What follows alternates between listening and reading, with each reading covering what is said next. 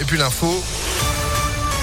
C'est avec Sandrine Ollier. Bonjour Sandrine. Bonjour Phil, bonjour à tous. À la une, deux ans de prison dont un avec sursis. C'est la peine prononcée par le tribunal de Lyon à l'encontre de l'homme qui s'en est pris au maire de Grigny. Il lui avait donné une gifle, l'avait insulté et menacé à l'aide d'un couteau jeudi dernier sur la place du marché pour une histoire d'attribution de logement. Il devra purger une peine d'un an de prison à domicile avec bracelet électronique. Il a donc été jugé hier soir en comparution immédiate.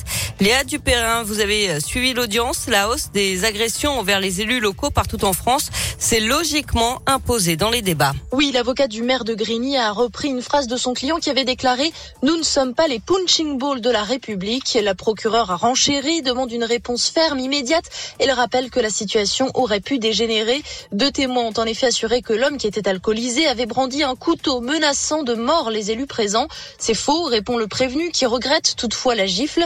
J'ai complètement craqué, assure-t-il enfin. Son avocat parle d'un homme poussé à bout, d'une descente aux enfers après la perte d'un travail, un sentiment de rejet et un isolement total.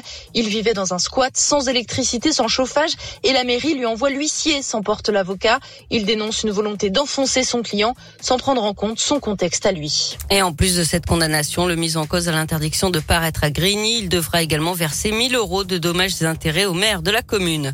Des supporters lyonnais accusés d'agression par le club du Canet en Roussillon. Ça se serait passé ce week-end en marge du huitième de finale de la Coupe Gambardella. Des supporters de l'OL auraient agressé un jeune homme de 17 ans. Plusieurs plaintes vont être déposées.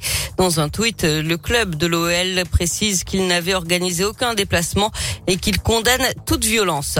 Un dramatique incendie hier soir dans la région. Le, le feu a pris vers 21h dans une résidence senior de Roanne dans la Loire. Le bilan est lourd, un mort et trois blessés. Le lancement des travaux des voies lyonnaises, ces pistes cyclables qui doivent relier à terme Vaux-en-Velin à Saint-Fond. Attention, le quai Claude Bernard est réduit à une seule voie depuis ce matin jusqu'au 24 juin. En bref, Gérard Collomb, décoré par Emmanuel Macron, l'ancien maire de Lyon et ex-ministre de l'Intérieur, recevra la Légion d'honneur le 8 mars prochain. En France, le nouveau grand oral des candidats à l'élection présidentielle. Après le MEDEF hier, c'est à la jeunesse qu'ils vont présenter tour à tour leurs propositions. Aujourd'hui, un panel de 100 jeunes réunis à la Maison de la Radio à Paris. Ce sera évidemment sans Emmanuel Macron, toujours pas officiellement candidat à sa propre succession. Et puis l'Union européenne va décider aujourd'hui des premières sanctions contre la Russie, alors que Vladimir Poutine a reconnu hier soir lors d'une allocution l'indépendance des régions séparatistes d'Ukraine. Il a même ordonné à son armée d'entrer sur ces territoires pour, je cite, maintenir la paix. On passe au sport avec du tennis. La belle performance de Caroline Garcia. La lyonnaise a fait tomber hier une ex numéro 1 mondiale, la roumaine Simona Alep, au premier tour euh, du tournoi de Doha. Elle enchaîne dès aujourd'hui face à la Morigov, 23e mondiale.